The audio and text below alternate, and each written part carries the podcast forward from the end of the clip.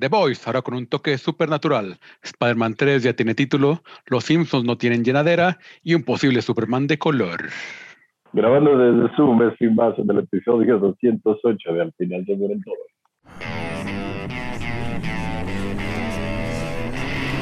Cine, televisión, videojuegos. Al final se mueren todos.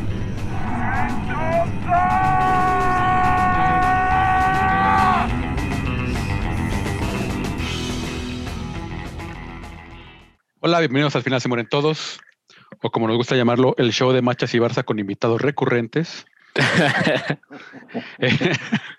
Episodio 208. Ah, Últimamente muchos horarios conflictuados. Ya se puso sobre la mesa el grabar a las 8 de la mañana, ¿eh? Sí, No mames, se, están, se están Sí. poniendo, se están poniendo bien creativos con pinches horarios, la neta. Pero bueno, yo soy Barson, conmigo está el buen Machas. Buenas noches, ahora sí noches. Buenas noches. Y el buen Hipos. ¿Qué hubo, les? ¿Cómo están? Y pues noticias bonitas, este, buenas con, Sí. con carnita. Tradición, del ser. final se mueren todos, que al siguiente día que grabemos lancen muchísima información, claro que sí. Sí, eso va a pasar Correcto, también. Mañana, mañana hasta va a haber, ¿cómo se llama? Hasta va a haber box office mañana. Mañana, de que, eh, título de la nueva película de Star Wars, dirigida por... Así, así nos pasó el miércoles, así nos pasó. Pero adelante, Barça, ¿cuál es nuestra primera noticia que viene Bueno. desde los de Deadline? Eh, pues que Amazon Studios está desarrollando una serie del personaje de G.I. Joe, Lady Jage, o Haye, Lady Hage, Haye, Lady Hage, no sé cómo se pronuncia. Güey, pero ya lo dijiste de todas las maneras posibles. Sí. Está chido. Por si No dejas acaso, la interpretación, exacto, no dejas a la interpretación. la cual va a conectar con un mundo más grande de de G.I. Joe. Este, pues está, pues, ¿va- ¿va a ser con el, el modo universo? No va. Pues yo como que le veo que le quieren hacer con lo de Snake Eyes, que sale en octubre de este año. Entonces puede ir por ahí. Las películas ya sabemos que pues ya no. Porque digo, Eh, pero Adrián Palicki fue el protagonizó a este Sí. personaje en, en G.I. Joe, No. La Venganza. No. no aparece su nombre en el artículo original, lo que hace pensar que pues probablemente no estará en esta serie. Sí, a lo mejor Realmente otra le, vez te- le un- tienen fe a G.I. Joe. No, pero este, la, la va a hacer el, el- el productor, un productor que se llama Eric Oleson. Ah, pero me equivoqué. Este, pero bueno, hizo, este, eh, fue el productor ejecutivo de Carnival Row la segunda temporada y también de, de Money High Castle, que al menos de Money High Castle pues está interesante. O sea, trae buen, Mm, Trae buen cotorreo. trae, trae- trae muy buena producción. Entonces, pues a ver. Pues sí. Y en otras noticias de parte de Variety, han anunciado que se han unido tres nuevos integrantes al crew de The Boys. Primero, Meredith Glynn, que fue productora ejecutiva de Supernatural y escritora durante varios años. David Reed, coordinador de guion en Supernatural. Y Gian Michael- Michaels, que fue productor de Supernatural. Ellos dos, al parecer, de 2009 a 2020, que fue cuando terminó la serie. Y pues mucha gente de Supernatural que se están yendo a The Voice para formar parte del crew. The Voice que ya está filmando su tercera temporada, ya tuvimos la primera imagen de... am, ah, ¿Cómo se llama el actor, el que interpreta a Anthony Starr? El personaje principal casi casi. Homelander. ¿Qué se llama? Sí, sí. Él. Entonces ya tuvimos la primera imagen ahí de una estatua. Entonces, Está se está va a estar preparando. sabrosa esta tercera temporada, chingado. Y ahí viene el spin-off también. Entonces, pues ahora sí que The Voice vende. Se, se me, se me fue muy pronto la segunda temporada. Ah, Como pero, que- pero pues Sí. le reclamaron de los tres episodios el mismo día. Hubiera sido con un estreno nada más así de uno. Pues sí, como me gusta. Ujú. Ya uno, como te gusta, nada más. De a uno, sí. Uno por. Pero bueno, y como nos gusta, como nos gusta exprimir las cosas hasta sacar el último gota de jugo, un anime de Terminator está siendo desarrollado en Netflix con el coescritor de Batman, de The Batman, Mattson Tumbling. Sí ya deberían dejarlo descansar, ¿no? Ya Terminator ya deberían dejarlo descansar un poquito. pues pa- cuando parece que lo van a dejar descansar, de repente al, al medio año sale, ah, bueno, siempre no, vamos a hacer otra cosa. Exacto. Es que así que hay dinero en la franquicia de Terminator. O sea, y, y- claro, interesante. claro. o sea, pero es, es de los casos curiosos de que hay más, hay más películas malas que buenas o, o, este ahí, o sea, hay series malas, hay este películas muy malas y muy, muy, muy, muy malas. Realmente películas buenas, Terminator 1, Terminator 2 Y ya. y dos y una pasable Y que es Dark, de contar. Dark Fate que es que está entretenida, o sea, pero no es, es que tú digas, uy, qué peliculón. Si no la han visto, véanla, está muy entretenida. Mejor que Terminator 3, Salvation, Genesis. Eh, ¿Cuál es la peor para ti? Para mí la 3. A mí Genesis que ni siquiera la vi. Para mí la peor también es Genesis. No he visto la última, Dark Fate. No la he visto, así que no puedo comentar sobre ella. Pero la peor para mí es Genesis, Dark Fate está padre. de las que he visto. Fíjate que tengo ganas de verla, pero no sé ni dónde ni nada. En, ¿Dónde la este, podré ver? No sé si está en HBO, pero a ver, deja, te confirmo ahorita. Me, extra- me extraña Pero que bueno. siendo araña, machos. ¿Me- ¿Te extraña que qué? que siendo araña te caigas de la pared. que no sepas Ah. dónde está la película, güey. Ah, ya, ya, ya. Hmm. Si no, no tengo ni idea. Eh, pero, ¿qué más hay eh, de noticias, Barça? Eh, aparte, tenemos una exclusiva de Shadow and Act que este, tienen reportes de que Warner Brothers y Bad Robot, la compañía de J.J. Abrams, que tiene como un contrato de, de First Look con Warner Brothers, y últimamente están haciendo muchas cosas juntos, este, con la Liga de la Justicia sobre todo. Este, y el aclamado autor Ta Nehishi Coates ha sido contratado para escribir el, el guion de una supuesto reboot de Superman. Que ahí algunos mencionan reboot, otros dicen que no y otros que dicen que más o menos. Este, además, este, Boris Kitt de, de Hollywood Reporter añadió que el estudio ha intentado tener un proyecto con un Superman afroamericano por, por varios años y que este podría ser el caso. Michael B. Jordan ha sido Mostró interés. el, el que muchos han dicho y, y- y él mismo incluso mostró interés y pues, pues se armó la polémica porque Rodrigo dice que, que no. El racista de Rodrigo. El racista de Rodrigo dice que por qué. Bethany Hissy Coates es un muy, eh, sí es un actor bastante conocido, tiene varios libros y también ha escrito eh, cómics para Marvel, ha escrito cómics de Black Panther y de Capitán América y de hecho Shadow and Act, aparte de solamente tener la primicia, tuvo declaraciones de parte de él y dice, el ser invitado en el universo extendido de DC por Warner Brothers, DC y Bad Robot es un honor. Espero eh, brindar de forma, eh, I look forward, espero añadir de forma importante al legado del el icono americano de superhéroes más importante. Y después J.J. Abrams eh, también declaró porque wow, también ten- tuvieron una hay Te un corta- te eh, hay una nueva poderosa. ¿Me corté mucho? Sí, empieza nuevo A ver, de este, vuelvo a decir lo que ok, Vamos desde que también tuvieron de una declaración de parte tuvieron de parte de J.J. Abrams una declaración que dice que hay una nueva historia de Superman esperando ser contada y que no podrían estar más felices de trabajar con Coates para llegar a ayudar a traerla a la gran pantalla y están muy agradecidos con el equipo de Warner Brothers por la oportunidad. Entonces, eh, está interesante. Ellos nunca mencionan que es un reboot, es de Hollywood Reporter quienes lo hacen y ya lo dice eh, Coates que él está siendo invitado al universo extendido de DC. Entonces, ahora sí que hay como algunas declaraciones encontradas.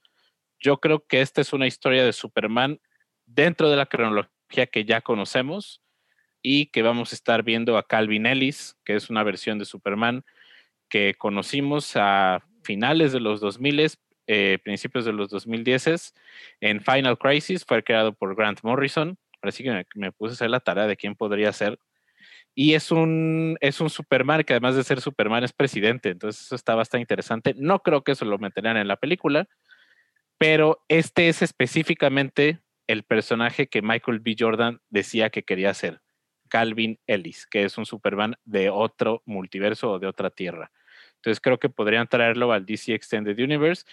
Y luego, luego empezó de que, ¿qué? ¿Pero qué pasó con Henry Cavill? Que Man of Steel 2, que no sé qué. Yo no creo que esté peleado el que haya una nueva película de Superman con que vaya a haber otra película de Superman con Henry Cavill o de que no vaya a salir aquí.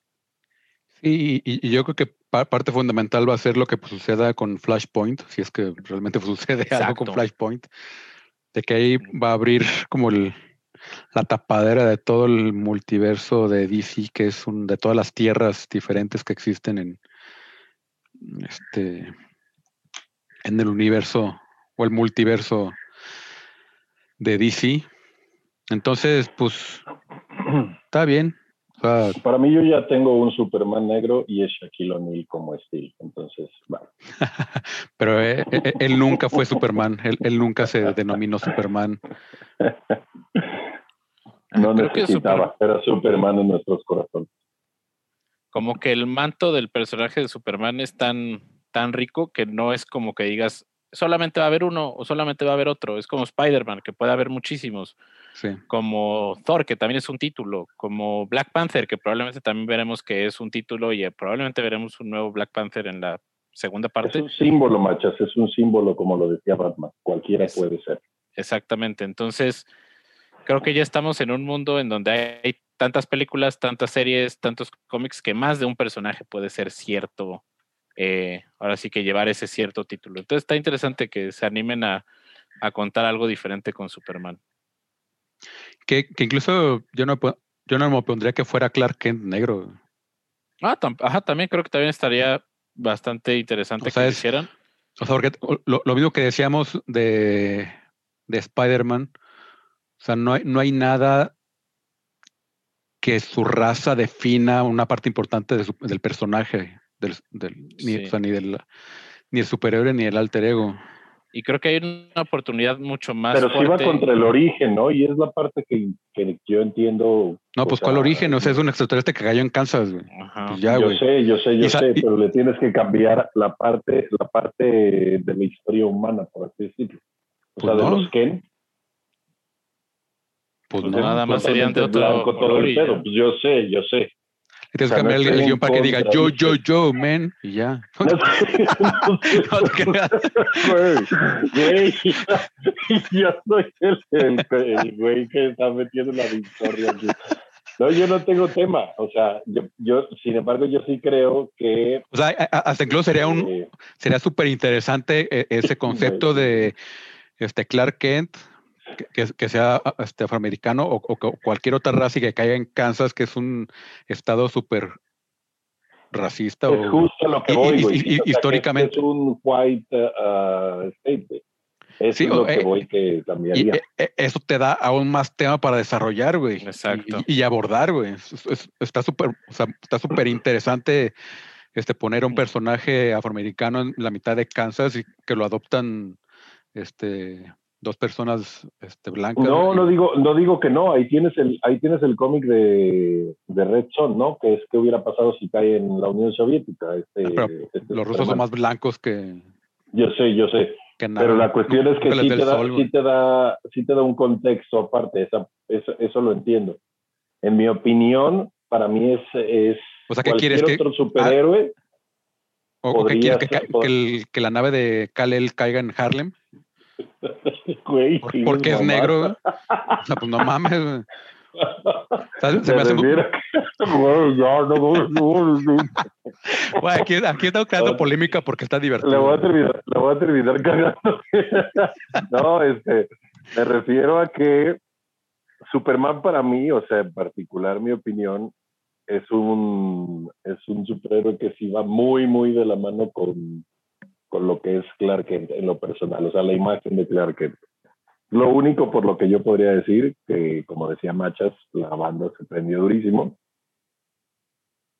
Y es solo con él, solo en particular solo es con él. O sea, si fuera, de, como les digo, de mi opinión, si es un Spider-Man, por ejemplo, cuando salió. Miles Morales o un Batman incluso, yo no lo relaciono tanto conforme al alter ego en este caso que es Clark Kent, ¿no? No es tanto Superman. ¿Sí explico?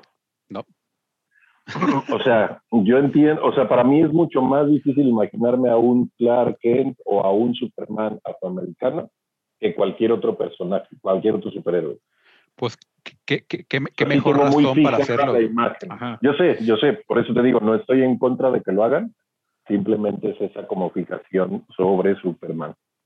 Sí, yo creo que con una historia de un personaje que es de otro planeta, eh, recibe cierto backlash de parte de la población, le podría dar mucha más importancia y mucha más relevancia y un contexto político más importante aún el que fuera afroamericano Clark Kent. Creo que sería interesante que manejaran eso. Y, y más Dudo aún, que lo hagan. Un, un afroamericano en cáncer. Dudo que lo hagan si dicen que está en el DC Extended Universe. Pues no sé qué pasaría si, si borrarían al Superman de Henry Cavill para que este fuera Clark Kent ahora. No, como que no vería la forma sencilla de hacerlo dentro del universo. A lo mejor puede ser una película standalone, como tipo un Elseworlds o algo así. Ahora sí que no hay tanta información en ese sentido.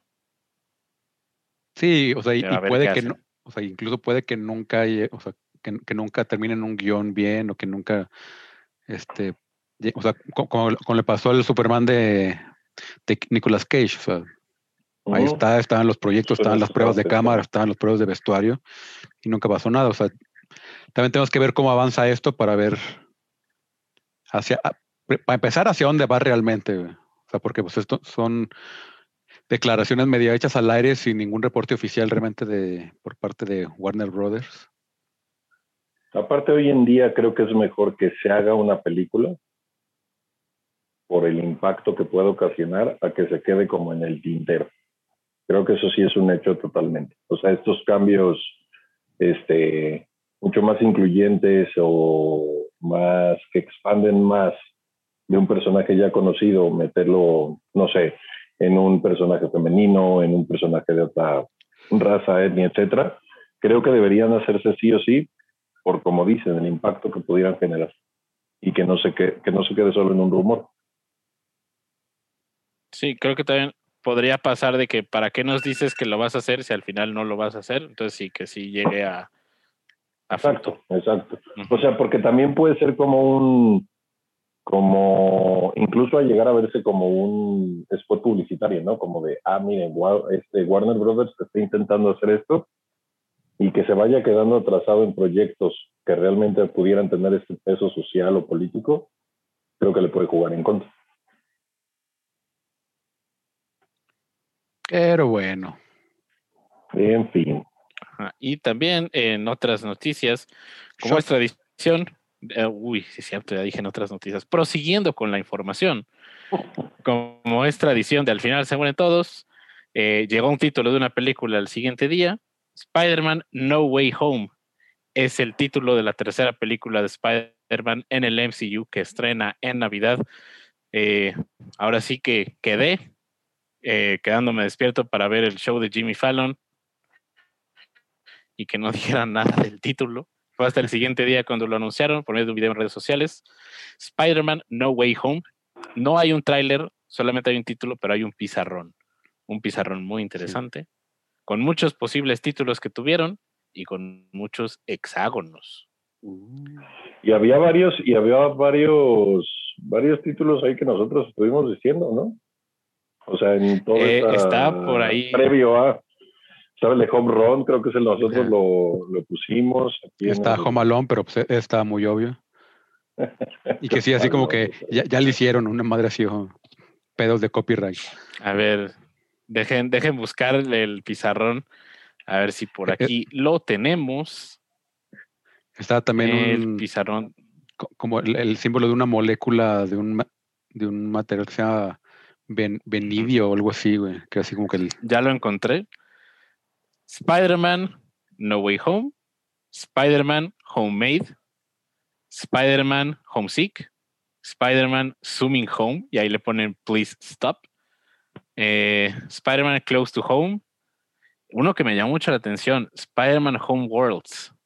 Y le ponen por ahí Boring.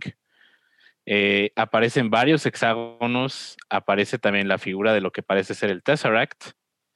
Y ahora sí que es una mina de información esta, eh, este pizarrón de Spider-Man. O de desinformación. Ajá, Ajá. o de simple troleo. Sí. Porque imagínate, el de Worlds, pues podría matar todos los, si le pusieran ahí como que boring, podría matar toda esta parte de los de los Spider-Man, ¿no? Y, y también en, la- en la aparición con Jimmy Fallon, dice Tom Holland de que no, yo no sé nada de Andrew Garfield y de Tobey Maguire. Yo insisto, insisto, Tom, no sabes porque no te quieren decir. Así de sencillo. Si es que, si es que sí aparecen. O sea, no, es sé la persona que. sonaste a comentarista de TV Azteca. Así que no sabes, Tom, no sabes por qué. Difícil de creer. Ándale. Sí, o sea, si, si, le- si quieres saber si están Andrew Garfield y Andrew Maguire, eh, Andrew Garfield y Tobey Maguire en la película, no le vas a preguntar a Tom Holland, por favor. Ahí hay que, hay que buscar en, otra, en otras fuentes. Pero sí, Spider-Man Far From Home, no, No Way Home, que llega en diciembre, en Navidad, a las salas de cine. Entonces, ¿qué esperan de la película? ¿Les emociona? Yo sí, yo la neta sí. Sí, sí me emociona bastante. Este, ves que existen los rumores estos de que puede salir Doctor Strange y todo este cotorreo. Sí, Creo que sí, creo que sí me interesaría como que ya ver que, que de cierta manera Howland lo puede lo puede sostener por sí mismo, ¿no? Y más con como dejó la, la segunda película. O sea, no me Sí, gustaría ya- ver a alguien de mayor peso ahí. Ya que sea su película, ¿no? También. Y a lo mejor eso puede ir un poco contrario a lo de, pues, de que aparezcan Tom Holland, eh, que aparezca, ¿por qué estoy revolviendo nombres tanto hoy? Que aparezcan Andrew Garfield y Tobey Maguire. Si es que salen, yo creo que no van a salir mucho tiempo, creo que van a salir un ratito. Ya es momento de, que, que Tom Holland tome las riendas del Spider-Man del MCU Y- Totalmente. y pues deje de tener ahí que, que sea Tony Stark, que sea, que sea Nick Fury, todo eso, que sean ya sus películas. Es correcto, ya está grandecito. Pero bueno, nuestro productor favorito y el más exitoso del mundo mundial en estos momentos, Kevin Feige, estuvo en el tour de prensa de la Asociación de Críticos de TV. Tuvo varias cosas que decir sobre Disney Plus. Los shows de Marvel para Disney Plus sí podrán tener una segunda o incluso hasta una tercera temporada y usarían personajes de los shows de Netflix. Joya de frase, I think we probably could. Sí, el, el, el, el señor anduvo con Guión, todo. Nacho, Me encanta tu guion. Es que, es que es un de verdad, que si Kevin Feige fuera político, daría unas ruedas de prensa con semejantes maromas, porque le dicen, oiga, ¿creen que podrían usar a los personajes de Netflix como Jessica Jones, como, como Daredevil, todo eso? Y dice, bueno, probablemente podríamos, ¿no? Y dice, no, me encantó tener a Clark Craig en Capitana Marvel. Podríamos usar algunos otros personajes más, pero el tiempo lo dirá. O después le preguntan de que No Oiga. levanta la mano al público y se retira. Con permiso.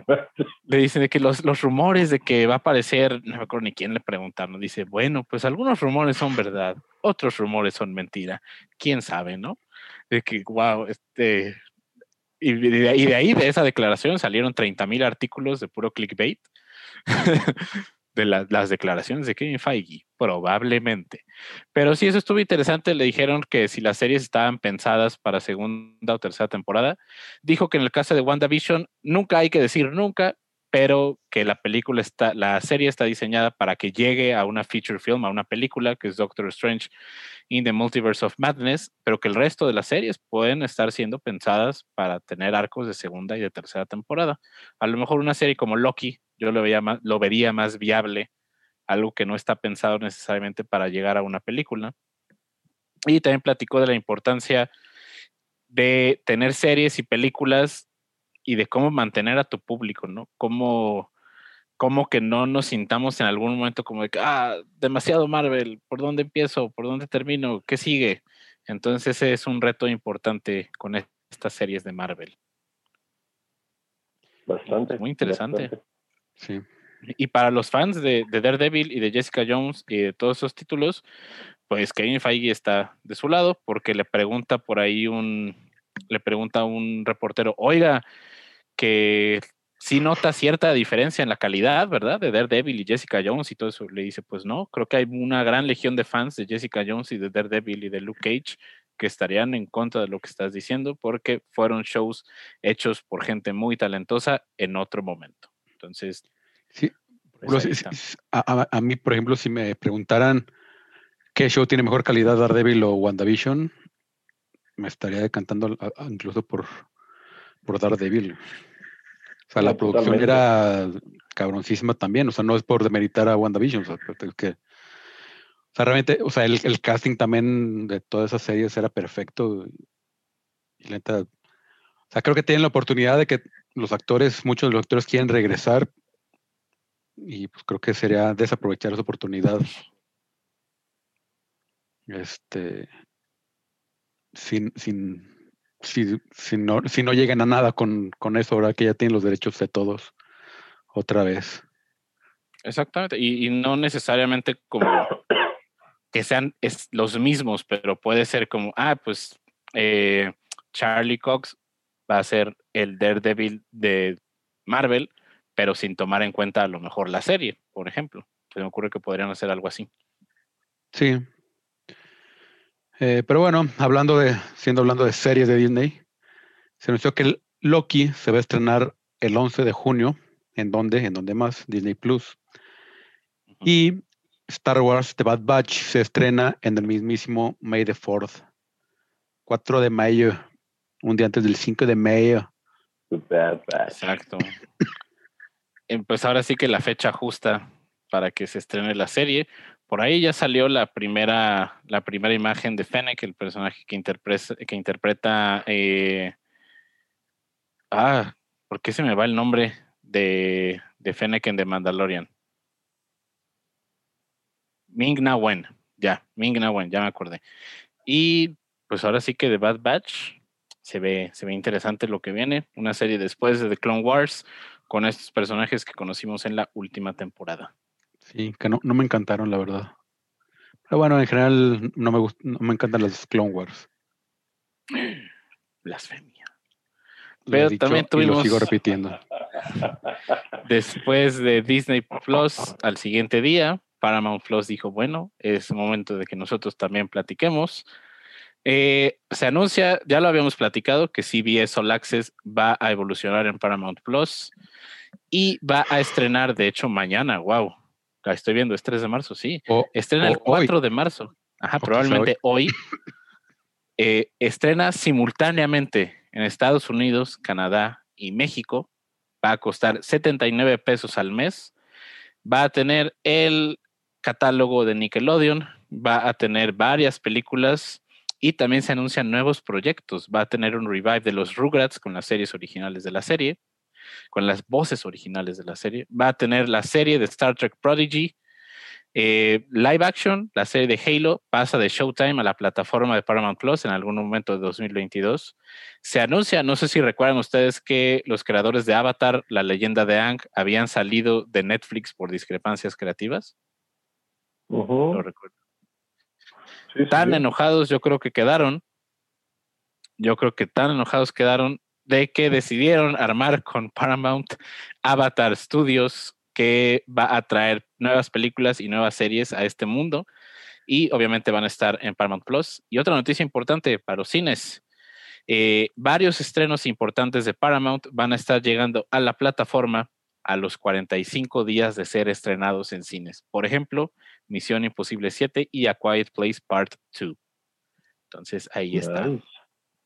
Yo tengo una pregunta. En esa parte de, por ejemplo, de The Avengers, ¿estaría en ambas plataformas? Yo tengo entendido que en su momento lo distribuyó Paramount, eh, que fue desde Iron Man hasta hasta Avengers. No sé si con Avengers ya fue Disney, si fue Buena no, Vista. Avengers es Paramount. Ok, compraron también esos derechos de distribución en ese momento. Ah, ok, ok. Ajá. excelente. Salud. Y Rodrigo, ¿qué más hay de, de noticias? Bueno, pues Tiny Tina ha sido casteada para la película de Borderlands y será la actriz de 14 años Ariana Greenblatt, quien interprete a dicho personaje. Ariana ya la hemos visto en Avengers Infinity War, como esta pequeñita Gamora que le dice, ¿qué te costó? y más recientemente en Love and Monsters y The One and Only Ivan. Raro cast para Borderlands, ¿no? O sea, están... Pues todo el cast está raro, pero No, está bastante disparado, por así decirlo. creo y es digo es, es muy complicado el papel de Tiny Tina, que es una adolescente muy muy perturbada, este por sucesos en su infancia. Este, pero está creo que de, mis personajes favoritos de Borderlands.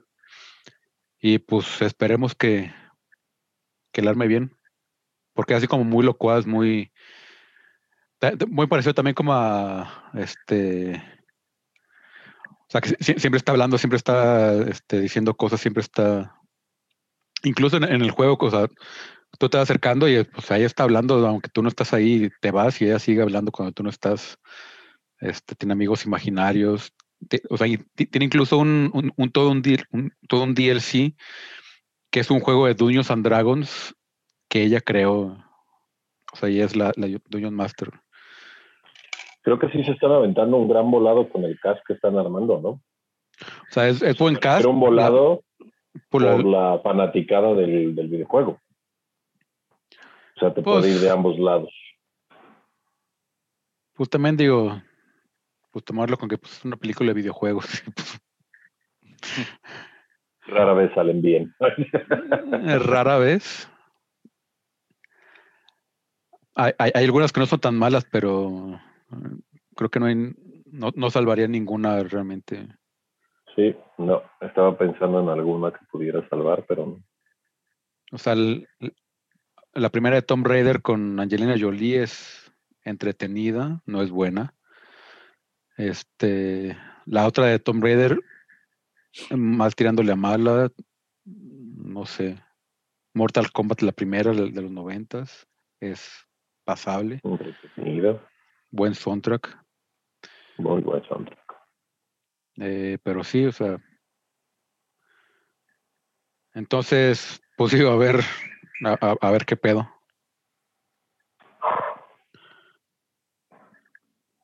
Con Borderland, pero sí, pues digo, pues un poco eso, ¿no? O sea, así de, pues, pues si está chido, pues chido, si no, pues hay muchos juegos. Eh, pero bueno, algo que yo no sabía que existía es IMDb TV, que es la, porque al parecer ya tiene, ya tiene un servicio de streaming o algo pues parecido IMDB, este, y va a desarrollar un spin-off de la serie de Amazon Bosch, que a su vez está, este, es una adaptación de los libros de Henry Bosch. Este, y van, y este, lo peculiar es que regresa el, todo el cast y el equipo creativo, regresa Titus este, Welliver, Mimi Rogers, Madison Lintz, este, y también, o sea, sigue este, el equipo creativo que es Michael Connelly, que es el autor de los libros, este, y E- Eric Overmeyer, este, que también son productores ejecutivos. Entonces, se me hace peculiar que, que, que Amazon teniendo ya la serie que va a terminar el próximo año con la temporada 7, este, no, no la haya agarrado, a lo mejor no le pareció o- o ya creía que había terminado con, con Bosch. Este, y pues interesante, si no la han visto, se las voy a recomendar otra vez, siempre se las voy a recomendar, es serie buenísima. Los libros también son muy buenos, hay como 20 libros, una cosa así, son muchísimos. Este, tienen como 20 años o más saliendo, más de 20 años. Antes de que salieran machas, seg- seguro salió el primero. Antes de Antes, antes de- del Machas. Sí. AM y DM. Antes de machos y después de machos. Este, pues bueno, eso. Curioso. Ya veremos si, si llega o, o- o si realmente, porque van a ser el piloto. Y a ver si, a ver si es chicle y pega. Pero pues este servicio, pues ahora sí que no sé qué onda con IMDB TV. Es como cuando te enteras de que el Oxxo también tiene su streaming, ¿no? Ándale.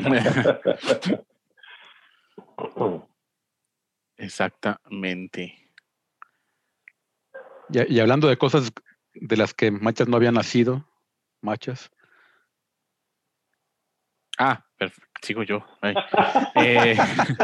Eh, los Simpson han sido renovados para su temporada 33 y su temporada 34. Y siguen no sin llegar a. Disney Plus. Siguen sin llegar a Disney Plus. México. Ajá. A me- Hoy estuvo bueno que puso Disney Plus el, este meme nuevo que se hizo de Agnes, que nos está guiñando. Eh, y dice, cuando no, claro, yo no presto mi cuenta de Disney Plus y sale guiñando. Y alguien le comenta, vamos a tener las 19 temporadas de Los Simpsons y salen guiñando. Eh, que chale. Eh, entonces, sí, sí. Pero ¿Qué pues, no sé qué les parece. ¿Sigue dando? Los yo-? Pues yo hace 10 años que yo ya me di por bien servido y ya mejor. Para mí, para mí ya no llevan dando desde hace un buen rato. Pero pues a la banda le sigue gustando, o sea, ¿qué será? La, pues yo incluso diría que, que pasada la 20 ya, ya de ahí empezaron a caer. No, no, pasada la 15 güey. y me estoy yendo lejos. ¿Crees? O sea, yo todavía encontraba capítulos chidos, no toda la temporada, eso es un hecho, pero sí decías, ah, no. O sea, eh, es que ya después de, de- después de eso ves así como que, ah, pues el capítulo tiene un chiste bueno y ya. Y por ejemplo, te, te pueden saber los de las primeras temporadas, güey. Y es chiste tras chiste, tras chiste, tras chiste, así de, o sea, buenos, así de icónicos. Sí. Como Yo que la nunca verdad- me olvidaré de, no lloren por mí, yo ya estoy muerto. Pero por ejemplo, o sea, en, el mismo capítulo de la cumbancha, que es Springfield contra el contra el juego legalizado, este es el, el- es el mismo episodio del Coco, es el mi- mismo episodio de este premio para los que no les ayudó sus, sus papás a, a hacer su disfraz. Es, o sea, es que sale Rafa en un colchón, una mamada así, ¿no? sí, Simón. Ah, Premio para los niños que claramente sus papás no les ayudaron a hacer su disfraz. Y es Rafa con una naranja y Lisa con algo, un colchón con cinta, una cosa así que le ayudó Hom- Homero a hacerlo. Ah, tienes razón, Rafa es Florida, ¿no? Y por eso lleva Sí. la naranja el güey. ah, sí, eran buenos. Pero no sé, yo creo que ya, ya lo hacen por, por hacerlo, ¿no? O sea, es como que la serie más larga y como ese tipo de reconocimientos. Porque tal vez Warner me va a asesinar, pero yo creo que ya incluso los Simpsons no tienen la misma base de fans que antes. No, o sea, y pero, también te fijas, o sea, ya ni siquiera son los mismos personajes. O sea, realmente Homero, o sea, Ho- Homero pasó de ser un, o sea, un, padre típico, o sea, que pues, pero no, no era muy inteligente a ser un completo imbécil ahora. güey. Sí, totalmente. Totalmente. porque. A- a- antes por lo menos tenía buenas intenciones y la cagaba siempre. Pero ahora simplemente es el pastelazo por el pastelazo. Agree. Sí, sí, sí, sí, sí, sí, sí. Y última noticia, Rodrigo. Y bueno, Rodrigo, ¿qué otras noticias hay? Ajá. Este, antes, antes de que nos pases el resumen, machas, de los Golden Globes, Sigourney Weaver en entrevista con Cristina Radish dijo que la serie de Galaxy Quest aún está en desarrollo y no ha sido cancelada después de la muerte de Alan Rickman. Creo que es una buena noticia para todos los fans de Galaxy Quest. Sí, que ahora sí de... definitivamente la- la- la muerte de Alan Rickman fue como un golpe, o sea, porque estaba como en boca de todo, en boca de todos y de repente así de, pues, medio cayó en el limbo. Este, y pues, digo, realmente es, una película que debía haber tenido mucho más impacto este, del que realmente tuvo, que es buenísima, si no la han visto, también totalmente recomendada. Este, el documental también, este, muy recomendado. Y pues ahora sí como el, como la mi- misma línea de, de Galaxy Quest de Never Give Up, Never Surrender. Pues a ver, a ver si llega a puerto, algún puerto esta, esta serie. Que pues que ya, ya todos habían dicho que sí, que estaban interesados, incluido el, el propio Alan Rickman en esa serie. Pues ahora sí que, que habrá. Yo la verdad nunca he visto Galaxy Quest, entonces Machas, machas, lo machas. siento, lo siento. Y, y- y dices que no me guste Clone Wars, es una blasfemia. Cosas. es que es Star. Wars, es Star Wars. Bueno, pero a ver, fueron los Golden Globes el domingo. eh, por ahí tuve la oportunidad de cubrirlos en la cuenta de Por qué es Tendencia. eh, muchas gracias a las personas que estuvieron por ahí. Es esta cuenta de Twitter que desafortunadamente fue hackeada el día de ayer. Eh, por, tu- por, tu, por tu streaming. no, no, no, la, No más. No, no, yo nunca tuve acceso a, a la contraseña, solamente fue añadi- fui añadido al equipo en TweetDeck. Pero pues vayan a seguir a Methodist Guy, donde tiene ya toda la nueva cuenta de por qué es tendencia.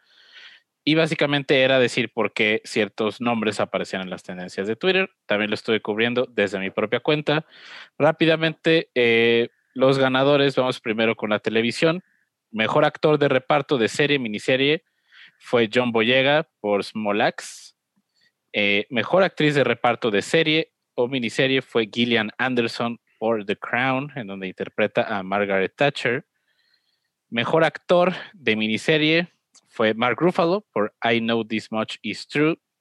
Uy, este, esta noticia rompió récords, ¿eh? Rompió récords. Mejor actriz de miniserie fue Anya Taylor Joy por Cambito de Dama, eh, que era lo que habían puesto los de Variety, Barça. Era la, la primer actriz de color.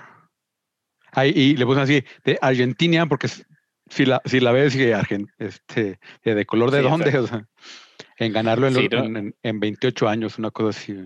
Y pues todo el mundo así de, mensaje es, es una rica mezcla de culturas y ganó el premio. pero no es lo mismo raza que etnicidad, señores de Variety, para que le den una investigada. Pero pues ahora sí que estuvo rompiendo récords también Gambito de Dama. Mejor actor de serie, comedia musical, Jason Sudeikis por Ted Lasso. Ted Muchos Lasso. premios para Apple TV Plus durante la noche. Eh, mejor actriz de serie, también de comedia musical, fue Catherine O'Hara por Schitt's Creek, que la verdad nunca la he visto. Yo ni sabía de su existencia hasta que empezó a ganar en los semis. eh, todo. Empezó a ganar todo, todo. exactamente. Eh, mejor actor de serie de drama fue Josh O'Connor por The Crown, donde interpreta al príncipe Carlos. Mejor actriz de serie en drama fue Emma Corrin, que interpreta a Diana o la princesa Diana en The Crown. Eh, mejor miniserie fue Gambito de Dama o Queen's Gambit. Mejor serie, comedia o musical fue Schitt's Creek. Y mejor serie de drama fue The Crown. The Crown, que también le fue bastante, bastante bien. ¿Alguna sorpresa por aquí? ¿Algo que les llame la atención? El color de Anna Taylor. no, es, que, es que sí se pasaron. yo la verdad no he visto The Crown, no creo verla. No, no me llama mucho la atención, pero Ted, Ted Lasso sí empecé a verla y sí está muy entretenida ¿Ted Lasso en dónde está en Apple? en Apple en TV Apple Plus. TV Plus, exactamente. Pues esa fue la parte de televisión y a la parte de cine. eh, mejor película animada fue Soul. Yo la verdad esperaba que Wolf Walker se lo llevara. También creo que, que ahí quedó a deber. Sí me gustó mucho Soul, pero creo que hubiera sido interesante que Wolf Walkers también tuviera reconocimiento. Es muy complicado pelear contra Disney. Eh, mejor canción original, EOC Sin, de la película La vida da Banshee AC, que sale Laura Pausini. eh, la- está compuesta por Laura Pausini también. Buenos crossovers en los Globos de Oro. Eh, mejor banda sonora fue Soul. Mejor guion, El juicio de los siete de Chicago, Claro. escrito por Aaron Sorkin. Muy buen guion, excelente Totalmente. guion de esa película. También yo creo que totalmente. va de por el. Oscar, ¿eh? Y lo, lo dudo, Rodrigo, lo dudo. Y ahorita vas a ver por qué. Venga. Mejor actor de reparto fue Daniel Kaluuya por Judas and the Black Messiah, que nos platicaba ya Raúl, que tuvo la oportunidad de verla la semana pasada. Mejor actriz de reparto, creo que aquí sí hubo sorpresa, Jodie Foster por The Mauritanian. Eh, mucha gente creía que este previo iba para Glenn Close por Hillbilly Elegy, como una, un cierto homenaje a su carrera. Eh, mejor actor, comedia o musical fue para Sacha Baron Cohen por Borat, Subsequent Movie Film. Eh, mejor actriz, comedia musical para Rosamund Pike por I Care a Lot. Por cierto, mu- muchas de esas películas las pueden ver en estos momentos en Netflix o en Prime Video. Mejor actor de drama para Chadwick Boseman por Ma Black Bottom, disponible en Netflix. eh, una victoria póstuma para Chadwick Boseman. Mejor actriz drama, Andra Day por The United States versus Billie Holiday, que esta es una película de Hulu. Yo no encontré dónde verla de forma legal, lo desconozco. ¿Cuál, perdón? Eh, mejor la de The United States versus Billie Holiday, Ah, ya. es original de Hulu. Mejor director, eh, Chloe Zhao por Nomadland, que por cierto, Chloe Zhao rompe récords. Se convierte en la persona más galardonada en la historia de las temporadas de premios, porque ella es directora, guionista y editora de Nomadland. Inclusive antes de las victorias en los Globos de Oro, ya llevaba más de 38 premios o 34 premios, algo así, entre dirección, edición y, y guion. Mejor película en lengua extranjera fue Minari, eh, que ya habíamos platicado de la, ahora sí que de la polémica que hubo por Minari, que es una película estadounidense, pero que la pusieron en esta categoría por tener bastantes o algunos diálogos en coreano.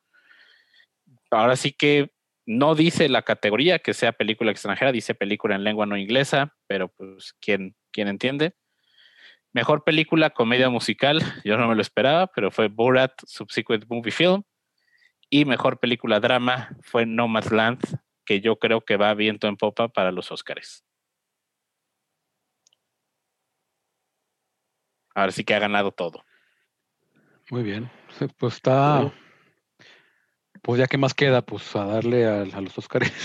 Sí, por ahí quedan los, los Critics' Choice, quedan los de, que esto es importante para la temporada de premios, los de los el BAFTA, ¿no? También. Los BAFTA, los del sindicato de actores, los del sindicato de los del, los de los críticos, y hay otro de sindicato de productores, si mal no recuerdo.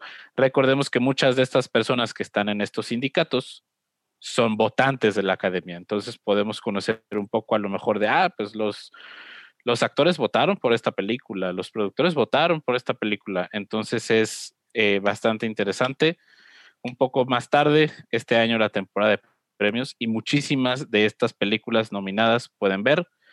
Eh, Bank en Netflix, One Night in Miami en Prime Video, El Juicio de los Siete de Chicago en Netflix, Marini's Black Bottom en Netflix, Pieces of a Woman en Netflix, Sound of Metal en Prime Video, eh, Borat en, en Prime Video, The Prom en Netflix, sigo sin saber qué hacía James Gordon en la categoría de Mejor Actor. Eh, Hillbilly la pueden ver en Netflix, News of the World también en Netflix. De verdad, es increíble que sea una temporada de premios, eh, pues yo lo llamaría democratizada, que puedes tú tener el acceso a estas películas. eh, a la mayoría, sí hay algunas que de plano no se puede, pero ahora sí que es un poco más amigable que en otros años. Entonces, bien hecho. Que así debería ser a final de cuentas, ¿no? Pues así tener Sí, acceso a- a- previo ya sea a- por a streaming. Ajá. Sí, porque a mí se me hace muy curioso. Adelante, Barça. O sea, es precisamente pues, el, el- el sistema de Oscar Bait que le llaman, de lanzarlas en diciembre cuando están cerca los premios para tener, para que los críticos tengan más fresca el- la opinión de la película. Porque sacar una película en marzo, o sea, después de los de la temporada de premios, es prácticamente condenarla que pues, nu- nunca nadie la va a voltear a ver para, para premios. Exactamente. Entonces, y, y, y- y- esto mismo propicia que pues a nosotros, como la mayoría también son películas pequeñas, o de bajo presupuesto que no tienen como el, el poder para de, o ni siquiera el interés de repente así de, pues, de, de estrenar al mismo tiempo en, en todo el mundo. Este, pues es, es un hecho mucho más pequeño las películas de Oscar realmente. Entonces, pues también Sí, por muchas eso de estas películas. este no año que al- no- ajá, o sea, un poco al abrirse a, Ajá. a- al streaming, un poco por las circunstancias, más que realmente porque vaya a prevalecer, por yo creo, cosa. más adelante. Porque yo, yo creo que sí, más adelante van a regresar a su formato normal. Quiso un poco a, abriéndose un poco, pero no tan co- como ahorita que pues todo está en Netflix prácticamente. Sí, y ahora sí que estas películas, cuando están en cines y llegan un poco tarde, no es como que lleguen porque que lleguen tarde porque no quieren, es por falta de presupuesto. A fin de cuentas, la distribución es cara Sí, y pues es a lo mejor no es la prioridad que salga en México, ¿no? Pueden ser otros países, sí. pero sí, muchas veces es por falta de dinero. O sea, y, y cuando llegan es porque ya las nominaron. Exacto. Y ahora sí que es como que, ah, sacamos un poco de taquilla extra de Estados Unidos, pues vamos a pagar la distribución en, en México ya para salir por allá. Yo sigo esperando que, que Nomadland, porque está en, va a estar en Hulu, si mal no recuerdo, pero pues sí me gustaría verla en alguna plataforma por aquí en México, porque Sí. muy probablemente sea la ganadora. La apuesta del Machas es Nomadland. Para mejor película. Sí. Muy bien. Sí, sí, yo creo. eh, eh, y también es eso, o sea, no hay, no hay mucha competencia. O sea, y- o sea, y to- tomando en cuenta que los premios no se han dividido, o sea, de mejor película, la mayoría no se han dividido. Todo lo grande se ha Sí. ido a, a No Más Land. Sí, porque ha habido años de que, ah, que el Golden Globe lo ganó acá, el de los Critics lo ganó acá, y pues ahora sí que no sabías, Sí. pero creo que aquí ya se está viendo un rumbo. Entonces, para ver cómo va. Que el- Y no, Que el, todo bien cagó el- em- empecé a ver los Golden Globes como a la mitad. Vi como 10 minutos, me aburrió y ya. estuvieron al por las punto. buenas. Estuvieron ahora sí que a lo que iban, metieron muy pocas cosas de comedia. eh, y pues ahora sí que celebrar el cine. Sí, Sí. Ya no tratan de meterle tanto que, que, que el- la chistosada o que el- algo así, no, a lo, a lo que vamos. pues no los vi. No, Yo ni tampoco. modo. Ya estarán los Óscares por ahí. Sí. Este, ah, bueno, te, te Eh. otra vez, pero algún día. Algún día Sí. podremos de nuevo. algún año de estos. Ay, chale. Eh, pues los trailers, Oscar Paris. ah, con, ahora sí con, con mucha comida, que una vez creo que pedimos Reds. Sí. Estaban las Oreos fritas. ¡Ay, Dios! Bueno, pero de trailers está por ahí Army of the Dead, la película de Zack Snyder que llega en mayo a Netflix. ¿Qué les pareció el tráiler? Sí, es súper entretenida. Creo que hablamos la semana pasada, ¿no? También de esa. Ya había Sí, salido. por eso le dieron-. Por eso Sí. le dieron su premio. Ah, sí, sí, creo que sí, ya había salido. Sí, e- e- e- eso que, que se vea que el. O sea, pues es, o sea, pues no necesitas más por una película de zombies. O sea, pues un grupo eh, en- entrenado tiene que ir a, hacer un robo a Las Vegas antes de que manden una bomba nuclear para matar a todos los zombies. Oye, ¿qué más quieren? Está chingoncísimo. y también estuvo la de Luca, que es esta nueva película de Disney Pixar. Eh, ¿Vieron el tráiler de Luca? Sí, bastante bueno. sí, de los, de los sirenitos, Ajá. se ve muy buena. Se ve, digo, con el toque, el, el- el humor clásico de, de Pixar. Es- y pues un poco también es, o sea, en, en este pueblo pesquero donde todo lo del mar se lo comen y lo matan. Y Aparte que esta botana como que ya está, o sea, como que abren esta parte con, con Onward, con, con esta parte de Lucas, como que ya es más mitológico el, Ajá.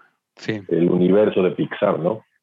La teoría Pixar es que son mutantes después de del desastre De lo de ecológico creado. Sí. Ah, cómo, cómo- cómo me gusta ver como la discusión de cómo va a encajar la siguiente película en la teoría Pixar. Ahora la bronca, ahora la bronca va a ser cómo, o sea, con esos, no sé si ya lo dejaron de hacer, ¿no? Pero estos avances que ocultos que tenían en cada una de sus de sus este, películas. Oh, Sí, sí, sí lo, sí, lo lo han seguido haciendo, según yo. ¿Sí? Sí. Sí. Lo que Por no ahí sé, en- voy, a, voy a buscar a ver quién, si en Onward viene de Soul o cosas así. Sí, exactamente. Por ahí lo deben de tener. Eh, yo el, y luego el tráiler de Shadow and Bone de la serie, yo la verdad no lo vi. No sé ustedes. Ni yo. Yo tampoco. Lo, lo vi muy anunciado y muy en todos lados. Es que por ahí estuvo el IGN Fan Fest, de donde salieron varias cosas de pues del Snyder Cut, platicó o sea, Cierto, Ajá. cierto. Se me, se me pasó de noche, la verdad, el IGN Fest. Pero yo, yo vi ahora sí que de lo que más salió del tráiler de Shadow and Bone fue el internet cersteándose a Ben Barnes, que interpretó al príncipe Caspian en las películas de, de Narnia. Eh, pero tengo entendido que son una serie de libros, los de Shadow and Bone. La verdad no estoy muy familiarizado con el tema. Estoy viendo el tráiler ahorita, se ve interesante. Pero va a llegar a Netflix el 23 de abril. Muy bien. Entonces, para. Le demos una checada. Ah, Huele a tacos. ¿Ya, ya te hambre, machos? Sí. Rodrigo, ¿qué, qué pudiste ver? Que recomiendes. Este, pues mi regreso, mi regreso, que recomiende, ¿no? mi regreso triunfal al, al cine después de un bendito año de no pisar una sala de cine. Fue gracias a nuestros ya amigos de Warner Bros. Latinoamérica que nos invitaron a ver The Little Things, este, Pequeños Secretos en, en español, que es esta, esta película que reúne a tres ganadores del Oscar que son Denzel Washington, Jared Leto y Rami Malek. Y me decepcionó totalmente. la verdad, la verdad, yo esperaba una excelente película sobre por el tráiler, este, por las por los actores que reunía. Sin embargo, ahí estuve leyendo un poco de, de trasfondo de la, de la historia y este John Lee Hancock, que es el, el director y el escritor, eh, super noventera, desde que la ves empiezas a ver la atmósfera noventera y si dices, esto se me hace muy similar o muy familiar y ya lo he visto antes. Y casualmente tiene muchas, muchas similitudes con Seven de Fincher. Y me metí un poco a leer eh, sobre, sobre la película y al parecer ahí hay como una, como una este, discusión de qué película o qué guion fue primero, siendo The Little Things eh, registrada primero como guion. Este, sin embargo, hay demasiadas similitudes. Es la típica historia de un detective ya retirado que lo tronó física y psicológicamente un caso y la, el nuevo detective en, en ascenso que le pide ayuda para, para, para capturar a este asesino, ¿no? Pero existen incluso, por ejemplo, el final, obviamente no lo vamos a spoilear para, para que vayan al cine, y este, pero es O sea que- muy, muy similar a lo que a lo que hizo Fincher en Seven. Me está diciendo que es como Armageddon y- e Impacto Profundo. Ándale, justamente así, justamente así. Este, yo creo que la película la salva enteramente Denzel Washington. Creo que, creo que sí es un salvavidas Denzel Washington en cualquier película que lo pongas al güey. Pero más que nada, este, y sí, nuestros compañeros de, nuestros compañeros, nuestros amigos de Warner Brothers sí nos hicieron como la mención de que, de que se animen, se animen a ir al cine. Creo que las medidas de seguridad están bastante adecuadas para lo que es. Éramos como máximo 10, 12 personas en la sala. Este, constantemente limpian todo con, con sanitizante. Entonces, este, levantemos, levantemos la industria una vez más. La, la- la cosa es, como el, el meme que les mandé, así de, cuando me dicen que abrieron las salas de cine, Y la cara está contenta. y cu- cuando vio la cartelera, Sí, Pues no que- mames. es que no hay Porque nada. está ahorita feísima la cartelera. Creo que están los, las tres primeras partes de Harry Potter. Está Tommy Jerry, está Sueños S.A., está Wonder Woman, está, Está la de Cazador de Monstruos. Monsters Y no me acuerdo qué otras. Pero literal, sí, no se hace una. Este, se estrena este viernes, eh, Los Pequeños Secretos. Es una buena opción para lo que hay. Este, no es la gran película, pero está bastante entretenida. O sea, sí, llega un punto en el que dices, ojalá llegue a este punto donde espero y, este, y te mantiene interesado la mayor parte de la película. Es como ver Tran- Transmorphers. Tú. Machas, ¿qué viste que recomiendes? Dale, yo la verdad no he visto casi nada eh, durante estos días. Eh, pues ahora sí de lo que vamos a hablar, de WandaVision, yo creo. Es casi lo único que he visto. Yo, yo, yo les quiero comentar una, este, me voy a ver súper, súper señora, copetona. Pero hay 50 una, hay una serie, hay, una serie. serie. que se me apareció, no sé, por el algoritmo, no sé, no sé qué habrá visto mi, este, mi, mi mamá, pero me pareció una serie que se llama New Amsterdam.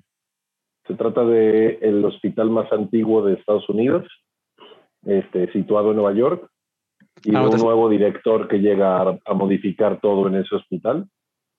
Pero me está gustando mucho, pues es la típica, la típica serie de un, dentro de un hospital, pero se me hace bastante llevadera y se me hace muy interesante el enfoque que le dan, que es básicamente darlo todo por los pacientes. Entonces, está chido. Si quieren así como que tomarla como, como algo light para ver, está bastante chido. Bueno, esa, esa te la recomiendo porque es nueva de Netflix. También a mí el otro día me salió. Ah, ok, ok. Que, el, que según yo, el, el, el vato que sale salía en, en The Blacklist. O este Sí. es el, es el esposo de la morra. Ah, creo que sí, tienes razón. No lo ubicaba. no, no, nada de creo, te estoy diciendo, güey, no te estoy preguntando. te estoy Ah. informando. güey. O sea, porque por eso me llamó la atención. Se lo vi en New Amsterdam, hospitales, y le ves, ah, es ese güey. Que después a él hicieron su, su spin-off, que me imagino que no funcionó porque tiene una nueva serie. Este. Pero bueno, yo ya, les había dicho que estaba buena, pero nada más había visto un episodio de For All Mankind. Y ahora me puse a verla con mi jefe. No mames, güey, qué serie tan chingoncísima, güey. Está pasadiza de lanza, güey. Este, ¿De qué se trata? Mm, no te quiero decir bien, bien. O sea, porque el- Uy. en- en- en- en le- en le- con la escena gancho te atrapa bien Ah, cabrón, güey. Y es cuando te explican todo el pedo, güey. Pero es, es, es- es, este, basada en, el programa Apolo de, de la NASA, güey. De la llegada a la, a la luna y todo este pedo. Época de Nixon. Este, acaba de empezar la segunda temporada.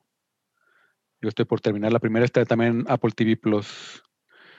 Que si compran un iPhone nuevo o un este, Apple TV o algo así, este, les regalan, no sé medio año o un año entero de, de Apple TV Plus con dispositivos nuevos de Apple. Y pues la verdad, yo, está Teslazo también ahí, está muy buena. Eh, También se las recomiendo. Y pues sí, WandaVision, que ahorita vamos a hablar con spoilers. Sí, así que si no han visto el último episodio de WandaVision, Aquí nos despedimos. ¿qué les decimos, Barça? Ajá. Este, Buenas noches. Buenas noches. Este, métanse a la página al, fi- al final se mueren todos.com. Ahí están todos los links a todas nuestras redes sociales, a todos los episodios, a los 208 episodios. Este, ya los pueden escuchar todos. Y nos escuchamos la próxima semana. Chao. Cuídense.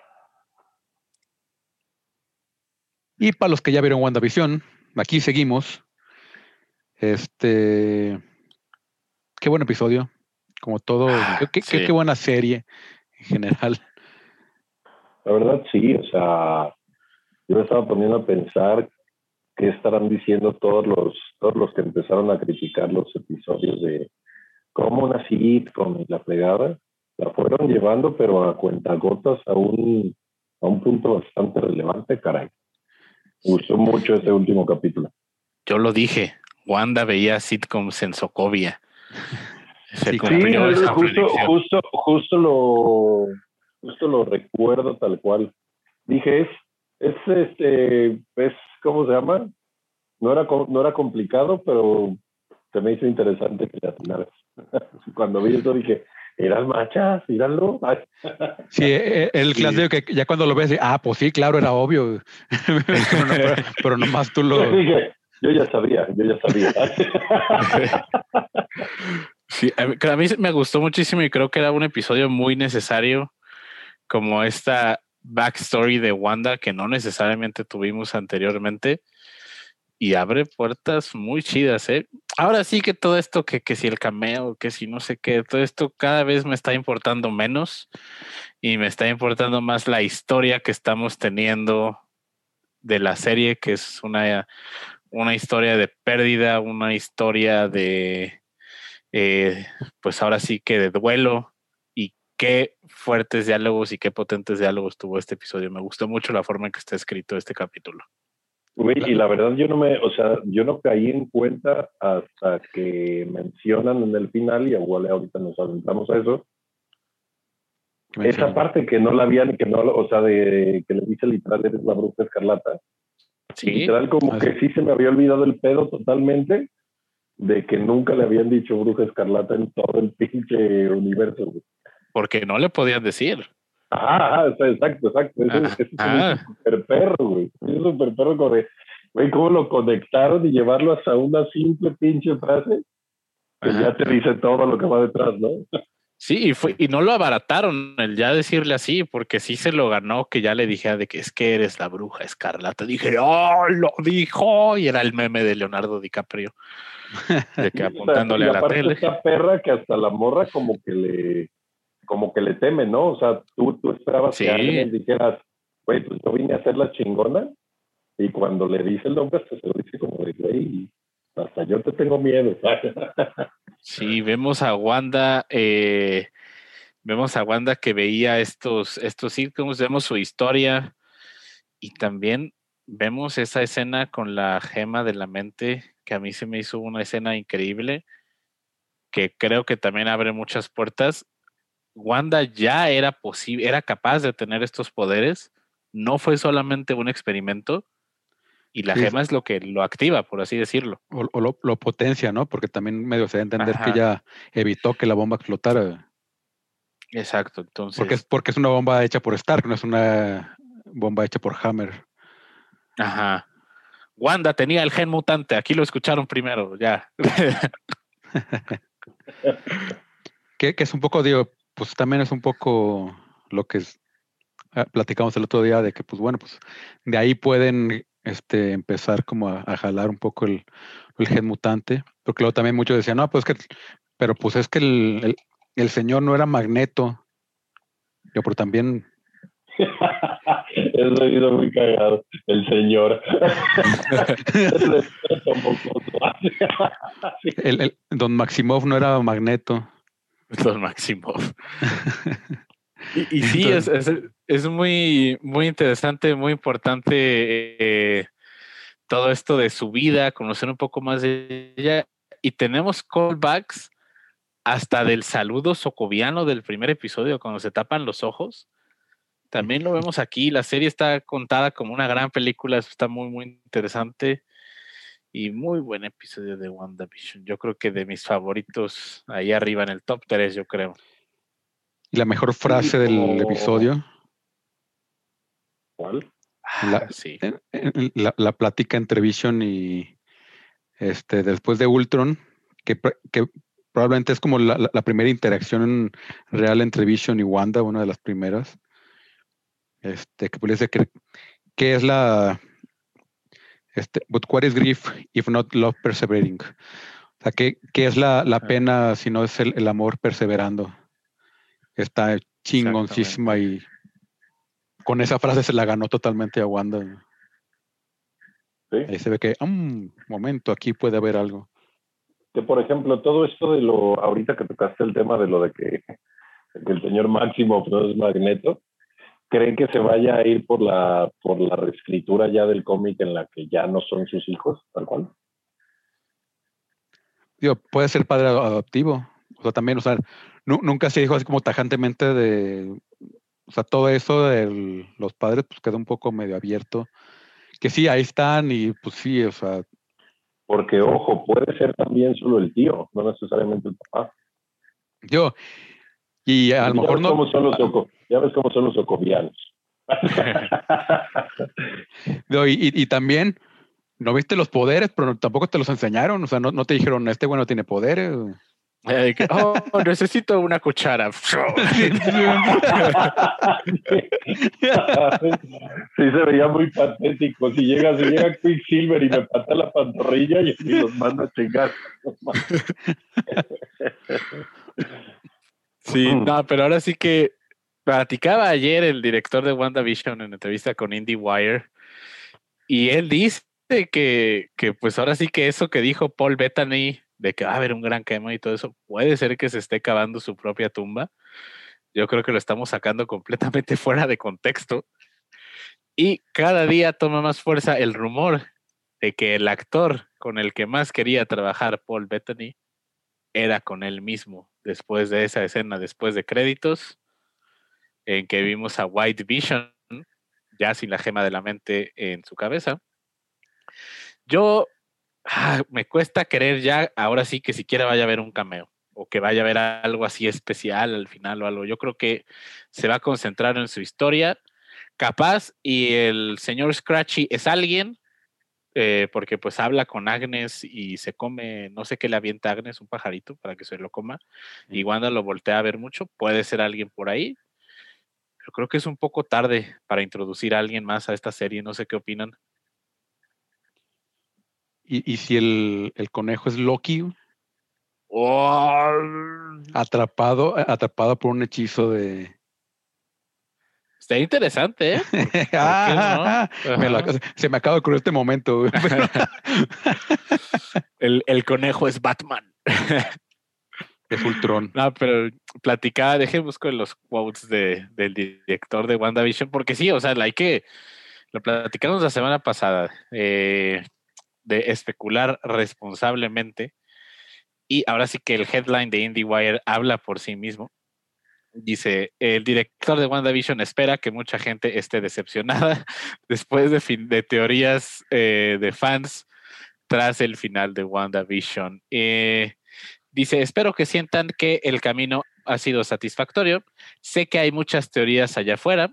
Habrá mucha gente que sin duda estará decepcionada de una teoría o de otra, pero siempre hemos estado diciendo esta historia sobre Wanda, sobre su duelo y sobre cómo está aceptando esa pérdida. Y ojalá podamos darle a la gente un final sorprendente, pero también satisfactorio y se siente inevitable porque es la misma historia que han estado viendo todo el tiempo. Es una historia de amor, es una historia de pérdida y creo que eso resuena aún más en esta era loca en que estamos tratando de sobrevivir.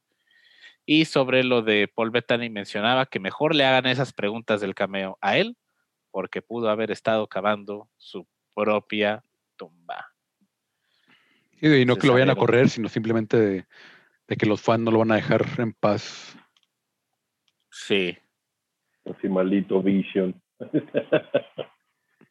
que era Bueno. yo mismo. De ser un muy buen troleo, no lo voy a negar, sería un muy buen troneo. De que Paul sí, Ba- ¿qué otro actor puede decir que ha actuado con sí mismo? Paul Bettany solo, solamente quería jugar consigo mismo. Este, que, que- que al final, digo, es mi teoría de que el, el- el Vision de, de Wanda se va a enfrentar a, a Nega, Nega Vision, Nega Scott Vision. Este, y al final se le va a meter al cuerpo y va a tomar posesión del cuerpo otra vez. La, en la entrevista con Squire, de donde es de donde sale este quote de, de Paul Bettany, dice, hay un personaje que aún no ha sido revelado. Es muy emocionante. Es un actor con el que he querido trabajar toda mi vida. Tenemos algunas asombrosas escenas juntos y creo que nuestra química es extraordinaria y hay fuegos artificiales en el set. Qué mejor que sea el mismo. sí. Pues, Entonces, a ver, a ver cómo, a ver cómo, ay, a ver cómo va la reacción mañana. Yo creo que va a estar interesante. Ya sé, ¿a dónde creen que vaya esta parte de, de White Vision?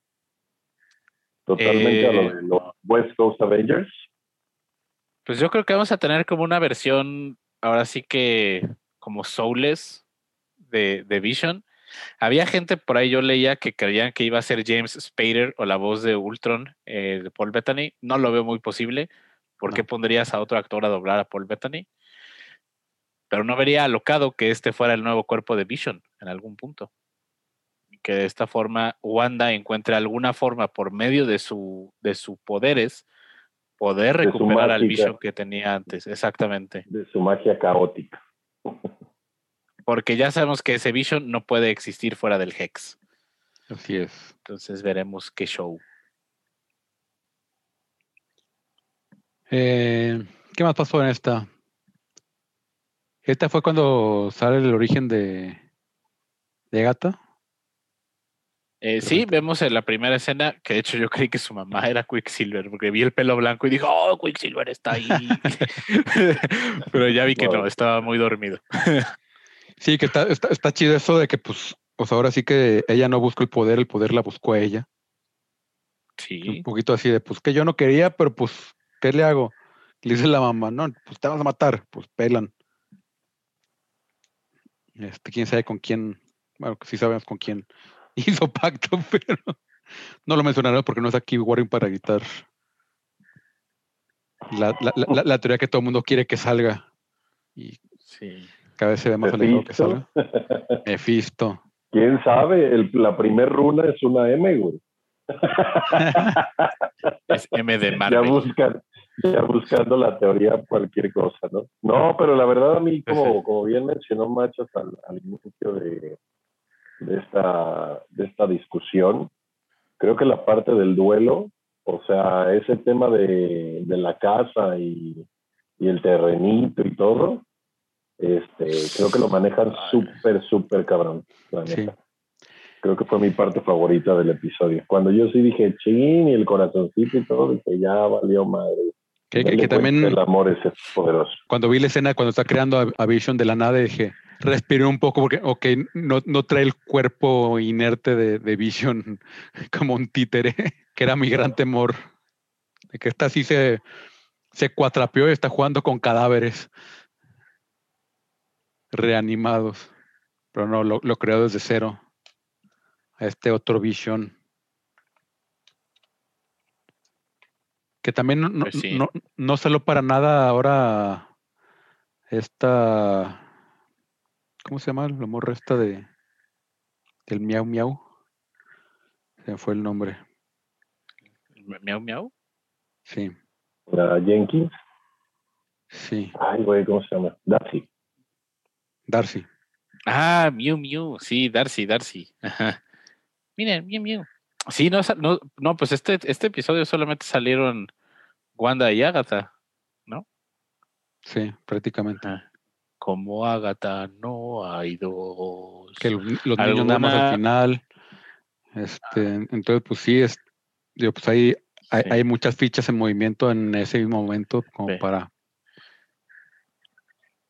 que Yo soy ahí. sumamente fan de Agatha. Poner a Wanda a que ella esté viendo el show todo el tiempo y después tomarse la molestia de maquillarse para verse todavía más villana cuando tiene a sus hijos atrapados. Agatha, soy tu fan. Tú ya, tú ya ganaste. Ya. Es la villana más extra que he visto en mi vida. Y por eso me caes muy bien.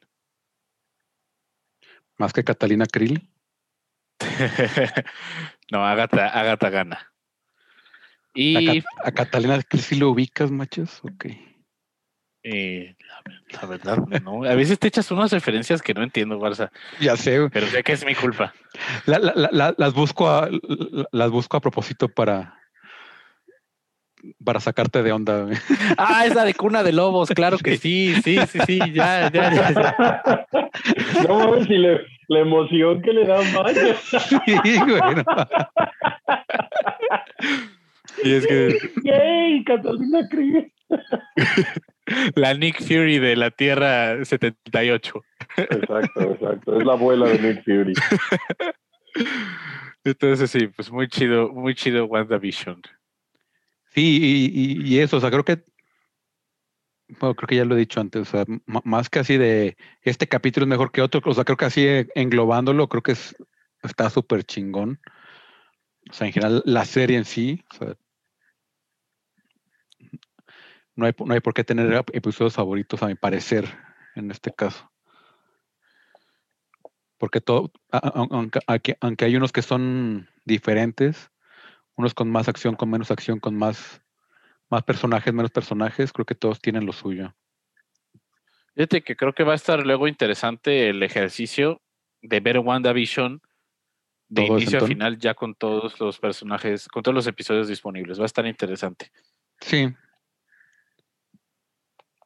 Este, Y pues no sé si haya algo más.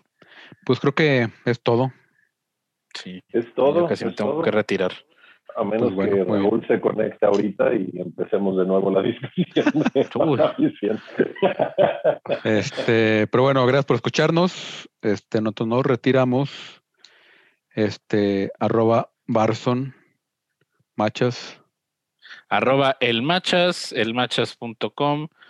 Eh, por ahí, por ahí nos podemos estar eh, escuchando. Y Clubhouse, estoy en Clubhouse ahora, qué red social tan chida, tan divertida. Eh, conectemos en Clubhouse. También estoy como el Machas. Para quienes no lo conocen, es una red social de audio en vivo. Tú puedes entrar a diferentes rooms, puedes entrar a diferentes temas. Y el sábado voy a estar platicando con Siri de XAFM sobre el final de temporada de WandaVision. Ahí vamos a estar en, en Clubhouse. Muy, muy divertida red social para que se den la oportunidad de, de darse una vuelta. Si los invitan, porque si no, no pueden entrar. Sí, consigan, consigan invite y tenga- eh, es solamente para iOS ahorita, entonces necesitan iPhone. Y Pero Rodrigo. Arroba rola al final. Y creo que ya es lo único que hago. La verdad, ya no. Ya no ando ni en redes sociales ni nada. muy bien. Pues bueno, este, que estén bien, síganse cuidando, síganse manteniendo la distancia. No vayan a hacer colas a antros. No, pero ir al cine. Este, estén atentos, eso sí les quería decir, estén atentos. Es posible que tengamos dinámicas este, por parte de, de nuestros compañeros de varios estudios, nuestros patrocinadores, si lo queremos ver así. Este, estén atentos porque va a haber dinámicas para el público. Muy bien. Ahí, no- ahí nos Gracias. mantendrás informado más adelante. Gracias por escucharnos. Y nos escuchamos la próxima semana. Chao. Adiós. Bye.